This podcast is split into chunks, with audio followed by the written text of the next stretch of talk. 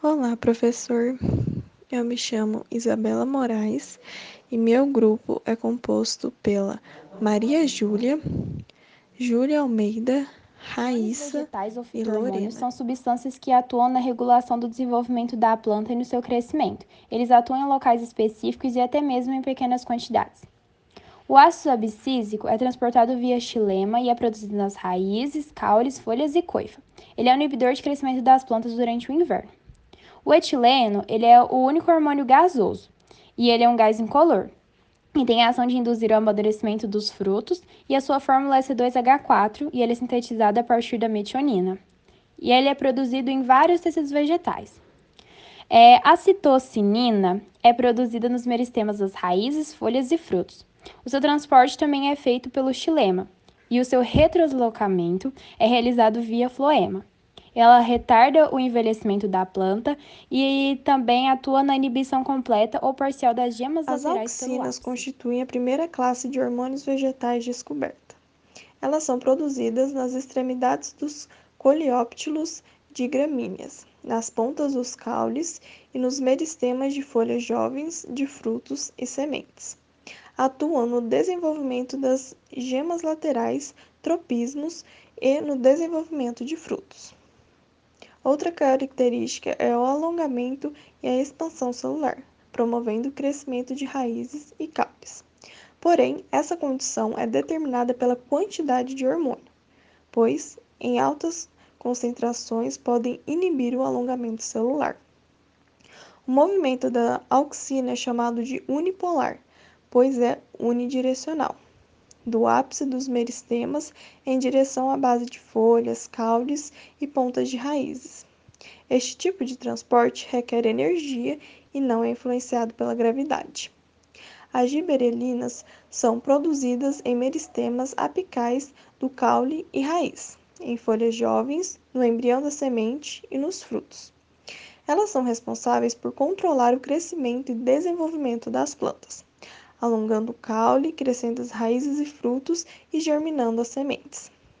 O embrião da planta jovem produz giberelinas que estimulam a semente a sintetizar enzimas digestivas, que degradam moléculas orgânicas armazenadas no endosperma, resultando a degradação e liberação de açúcares e aminoácidos. Hoje vamos falar sobre o tropismo, que é a resposta dos vegetais a estímulos externos.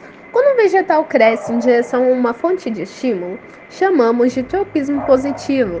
Mas quando o vegetal cresce em sentido contrário à fonte de estímulo, chamamos de tropismo negativo. Fototropismo, gravitropismo e tigmotropismo são os principais tipos de tropismos. O fototropismo é a resposta do vegetal quando o estímulo é a luz.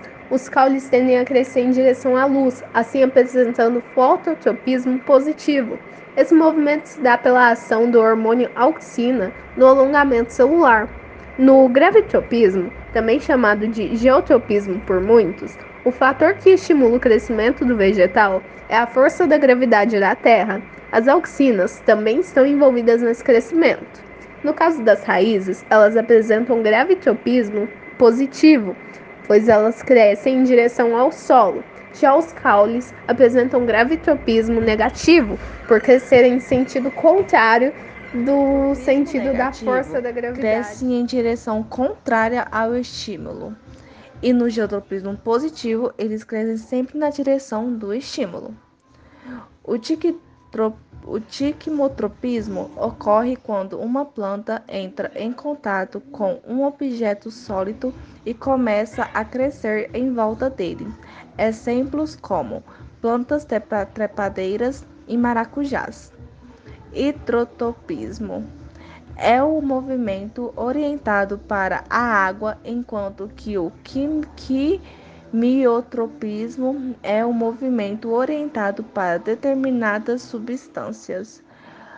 O narcismo também é um movimento realizado pelos vegetais em resposta a estímulos é um termo relacionado externos. frequentemente com as plantas, mas também é usado com animais e tem como objetivo descrever os efeitos e adaptações que ocorrem com as espécies de plantas e animais em diferentes fotoperíodos.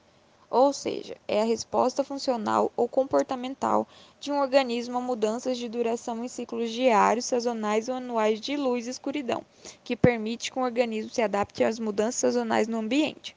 No fotoperiodismo vegetal, é possível perceber que, além do efeito sobre a formação de flores, frutos e sementes, o fotoperíodo tem influência sobre o crescimento vegetativo, a formação de bulbos e tubérculos, o processo de ramificação, a forma das folhas, a abscisão e queda de folhas, a formação de pigmentos, a pubescência, o desenvolvimento redicular, entre outros fatores.